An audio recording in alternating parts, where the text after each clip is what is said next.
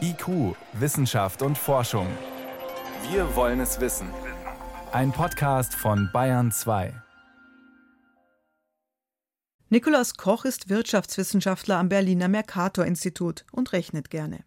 Er hat Daten des Umweltbundesamtes ausgewertet im Zeitraum zwischen 2008 und 2013. Und zwar Daten zur Luftqualität. Sein Ergebnis? Seit es Umweltzonen in Deutschland gibt, ist die Konzentration von Feinstaub in der Luft um knapp 6 Prozent gesunken. Das deckt sich mit anderen Studien zu Umweltzonen in Deutschland. Sie beziffern den Rückgang des Feinstaubs auf 5 bis maximal 10 Prozent. Koch forschte noch weiter und wollte herausfinden, was dieser Rückgang konkret für die Gesundheit bedeutet. Also ob auch Ausgaben für Medikamente sinken durch die Einführung der Umweltzonen. Wenn wir dort auf Medikamentenverschreibung schauen, die die Patienten bekommen haben, vorher, nachher im Vergleich zu der Kontrollgruppe, kommen wir insgesamt zu dem Ergebnis, dass die Umweltzonen in den deutschen Städten jährlich ja, knapp 16 Millionen Euro an Ausgaben für Medikamente eingespart haben. Kontrollgruppe sind in diesem Fall Städte, die noch keine Umweltzone haben. In Städten mit Umweltzone profitieren vor allem zwei Patientengruppen. Asthmatiker und Menschen mit Herzproblemen. Denn deren Medikamente, also Asthmasprays und Herztabletten, werden weniger nachgefragt, wenn Luftschadstoffe zurückgehen. Man weiß aus medizinischen Untersuchungen, dass Lunge und Herz von eindringendem Feinstaub betroffen sind, vor allem wenn die Teilchen besonders klein sind und weit vordringen können. Feinstaub kann den Blutdruck in die Höhe treiben und Herzinfarkte auslösen. Da ist die medizinische Evidenzlage relativ klar und uns als Umweltökonomen interessiert das immer, was heißt das dann aber auch für die Gesellschaft in Form von Kosten, beziehungsweise hier in unserem Studienkontext ganz konkret für unser öffentliches Gesundheitssystem. Nikolaus Koch hat noch eine weitere Rechnung aufgestellt. Laut ADAC kostet das Nachrüsten eines alten Diesels ungefähr 600 Euro pro Pkw. Geht man davon aus, dass etwa 200.000 Fahrzeuge in Deutschland nachgerüstet werden müssen, ergibt das Gesamtkosten von 120 Millionen Euro. Und die vergleicht er mit den eingesparten Ausgaben für die Medikamente.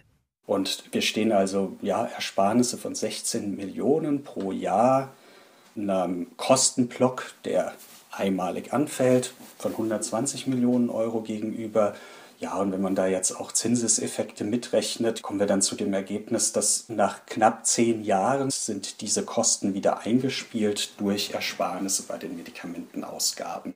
Das heißt, das Nachrüsten ließe sich theoretisch durch eingesparte Medikamente finanzieren.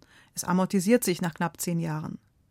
Koch und sein Team haben für diesen Teil ihrer Arbeit Daten von der größten Krankenkasse Deutschlands bekommen, der AOK und zwar Zahlen zu den Ausgaben für Arzneimittel in deutschen Städten mit Umweltzone. Also wir haben dem MCC, dem Mercator-Institut, für die Analyse von Gesundheitseffekten von Umweltzonen ermöglicht, verschlüsselte AOK-Daten zu analysieren. Sagt Jürgen Klauber, der als Mathematiker das wissenschaftliche Institut der AOK leitet. Die Rechnungen bringen Sachlichkeit in eine Diskussion, die lange Jahre emotional geführt wurde. Was bringen Umweltzonen? Sind sie nur Ökospinnerei, ein unnötiger Eingriff in die Freiheitsrechte der Autofahrer oder haben sie einen nachvollziehbaren Nutzen für den Klima- und Gesundheitsschutz? So die Einschätzung von Nico Pestel, Volkswirtschaftler am Bonner Wirtschaftsinstitut IZA.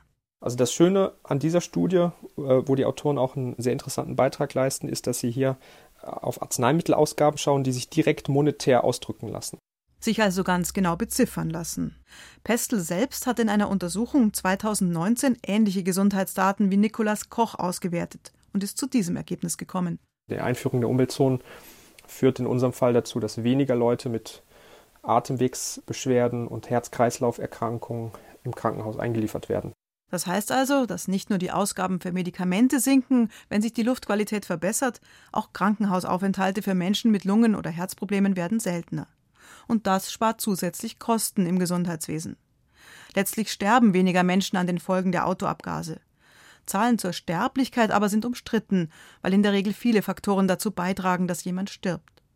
Aber es lässt sich festhalten, in Städten mit Umweltzone werden jährlich 16 Millionen Euro weniger für Lungen- und Herzmedikamente ausgegeben.